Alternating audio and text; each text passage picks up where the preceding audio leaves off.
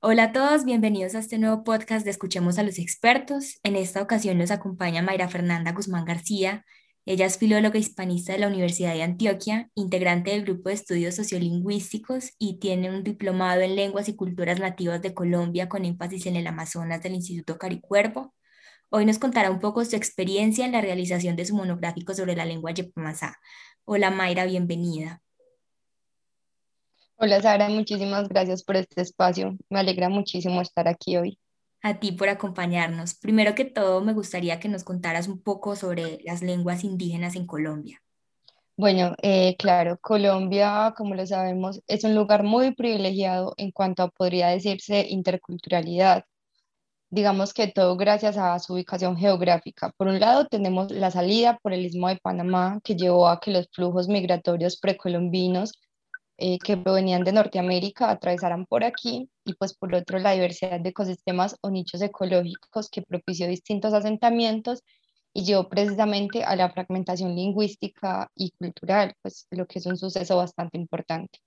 De seguro existieron muchas lenguas en ese territorio precolombino, pero en la actualidad se cuenta con aproximadamente 65 lenguas indígenas, además del palenquero de San Basilio de Palenque, el criollo sanandresano, la lengua romaní, que es la lengua gitana, la lengua de señas y, claro, el español.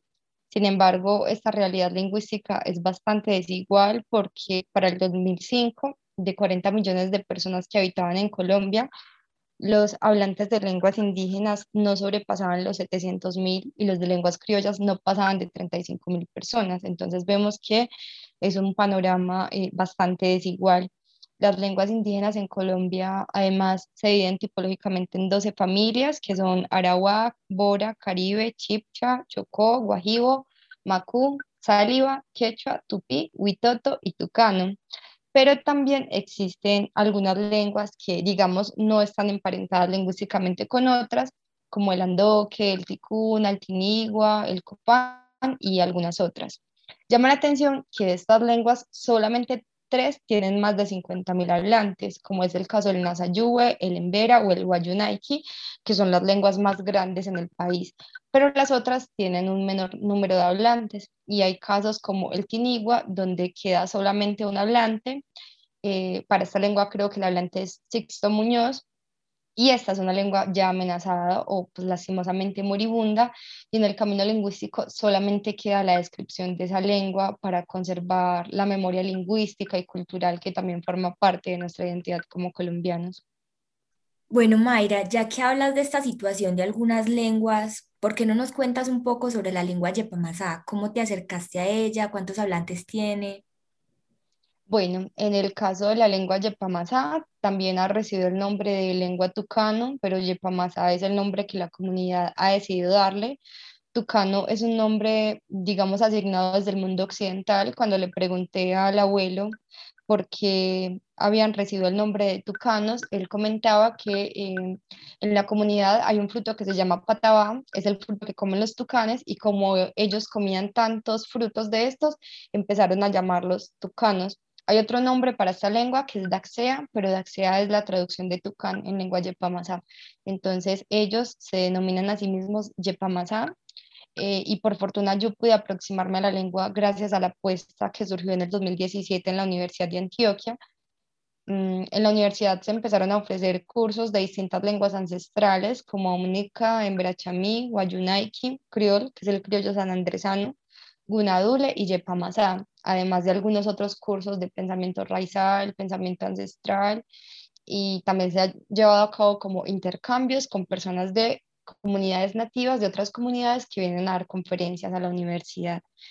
Esta fue una experiencia maravillosa porque también es una manera de mostrar la diversidad de saberes, culturas y cosmovisiones y pues en los cursos no se iba a un aula a aprender, las clases se dan al aire libre y no solamente se aprendía lengua, sino que también se cantaba, se bailaba, se escuchaba el relato de los mayores, se tejía, se preparaban alimentos y se construía conocimiento juntos. Incluso hay una palabra muy bonita en lengua yepamasá que es buera. Buera traduce compañeros porque en la lengua no hay una palabra para hablar específicamente de estudiantes y eso da cuenta de la manera horizontal en la que funciona la transmisión de los saberes o en la que se teje el conocimiento.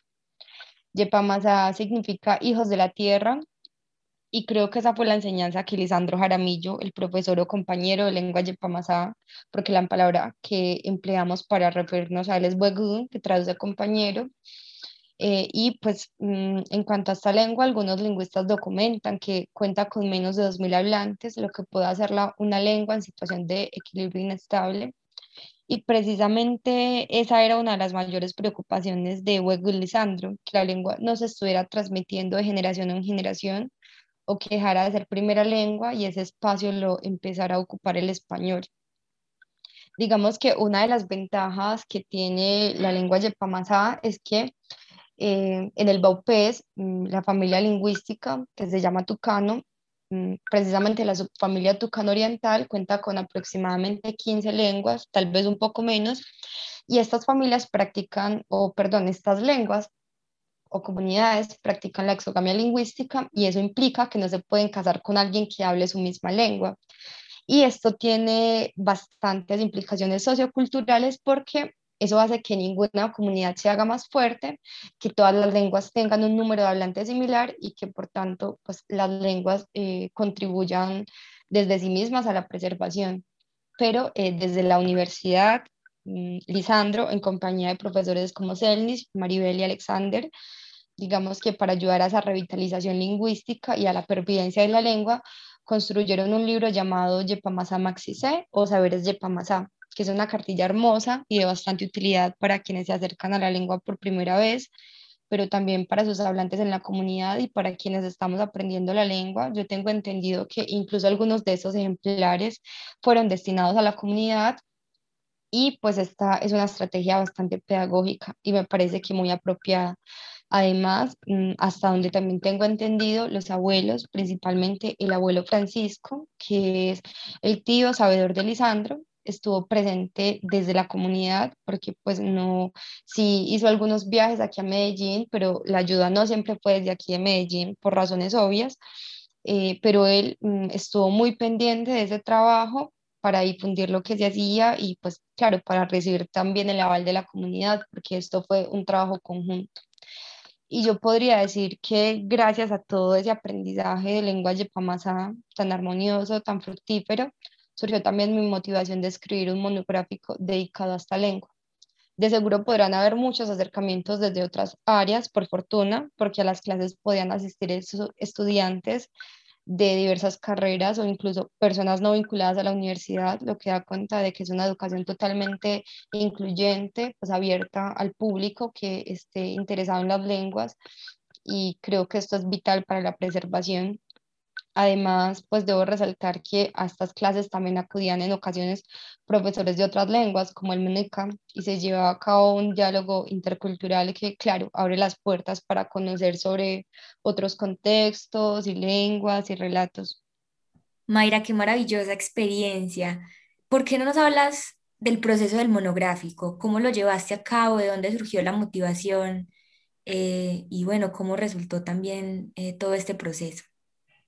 Mm, bueno, este fue un proceso sumamente respetuoso. Yo asistí primero a clases de lengua yepamasá por aproximadamente un año y medio. Incluso pues, la universidad hacía como una especie de grados, pero eran unos grados muy bonitos acompañados de otras personas Mm, profesores de, de, otras lenguas ancestrales y estudiantes también de otras lenguas ancestrales y recibíamos como un certificado, pero también un regalo simbólico por haber completado los dos niveles de lengua yepamazá. Yo eh, hice un poquito más de dos niveles, lastimosamente el programa no pudo seguir porque el profesor tuvo, tuvo que viajar a su comunidad, pero eh, digamos que esto me dio una base para pensar en mi monográfico, aunque por fortuna yo siempre tuve el acompañamiento de Lisandro, y pues mi profesor, que siempre estuvo muy presto a resolver mis dudas sobre la lengua, sobre cómo formar el plural de una palabra, sobre el porqué del uso de un verbo y no de otro, pero también sobre cómo se articulaba la lengua con la vivencia en la comunidad, ya que pues, yo no podía experimentarlo porque yo estaba aquí en la ciudad Cuando yo empecé el proceso de recolección de información, Lisandro también me estuvo acompañando. Grabamos por algunas horas en la cabina insonorizada del Laboratorio de Fonética de la Universidad de Antioquia y luego él fue a la comunidad y recopiló algunos audios con los relatos de los mayores para registrarlos en la cartilla de saberes de Pamasá que mencioné anteriormente. Y también, pues de paso, eh, realizó la grabación de algunas palabras que yo necesitaba para mi investigación. El laboratorio nos prestó una grabadora profesional y yo le di una pequeña asesoría y recomendaciones para el uso de la herramienta. Y pues definitivamente este fue un trabajo conjunto. Mi trabajo no habría sido posible sin toda la ayuda de Lisandro y claro, de las personas de la comunidad que amablemente participaron de las grabaciones. En el laboratorio se encuentra la recopilación de cada uno de esos audios, lo que es también un aporte a la documentación de la lengua. Y en caso de que alguien más los quiera emplear eh, para otro tipo de estudios, pues están totalmente disponibles.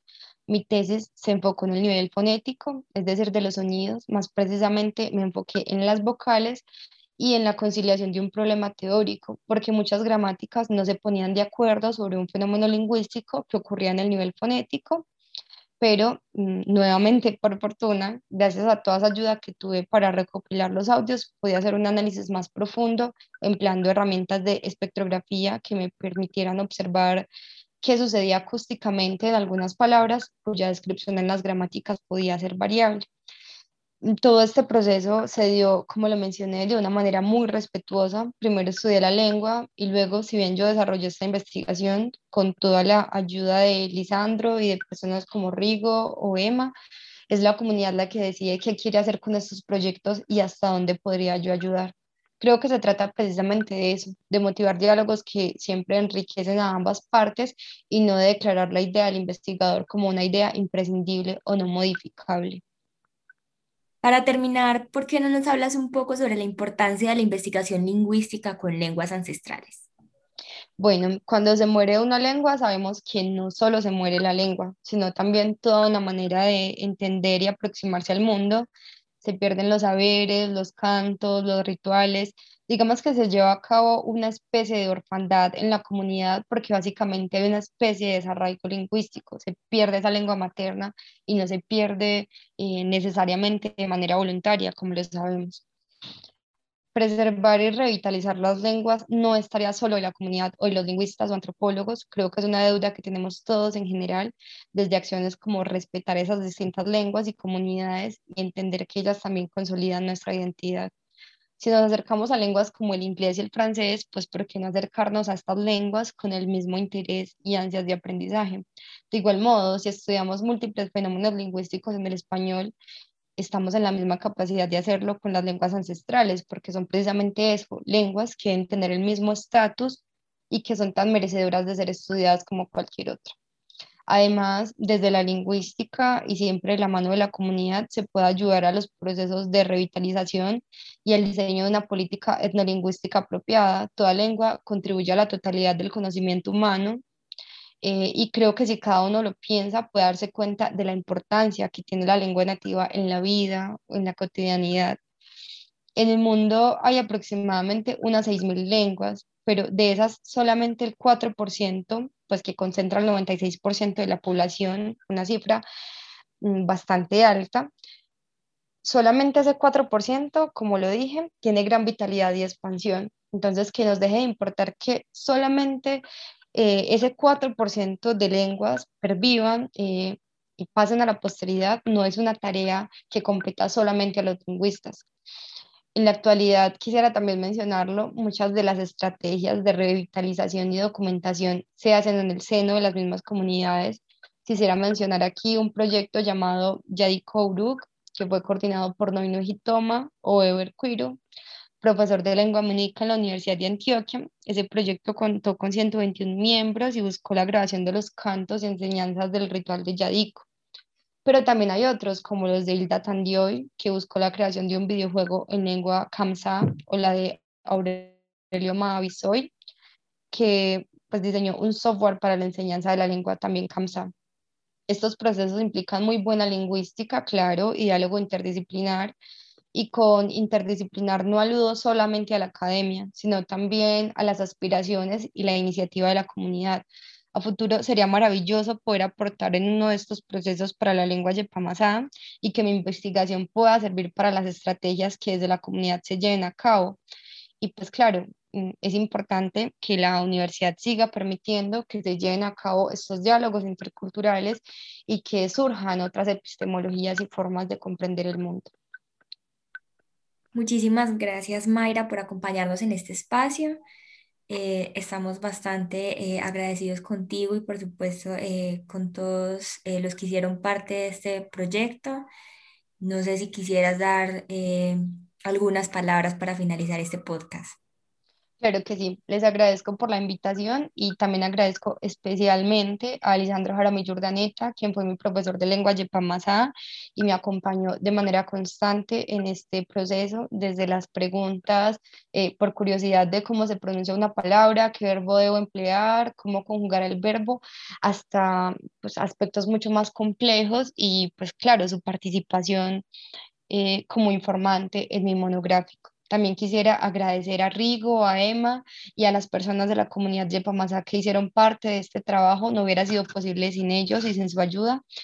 Y pues especialmente también a la Universidad de Antioquia, que pues, gracias a, a la creación de estos cursos en lenguas nativas, pues abrió un montón de universos, abrió un montón de posibilidades y nos permitió aproximarnos a estas otras maneras de conocer el mundo y nos permitió también conocer muchísimo más sobre nuestra identidad como colombianos. Bueno, eso fue todo por hoy en el podcast Escuchemos a los expertos. Para finalizar, me gustaría eh, invitar a todos nuestros oyentes a que se animen a participar de la celebración internacional de las lenguas nativas del año 2021 y que, bueno, eh, miren la agenda y participen de estas maravillosas eh, actividades que nos tiene la universidad. Hasta una próxima ocasión.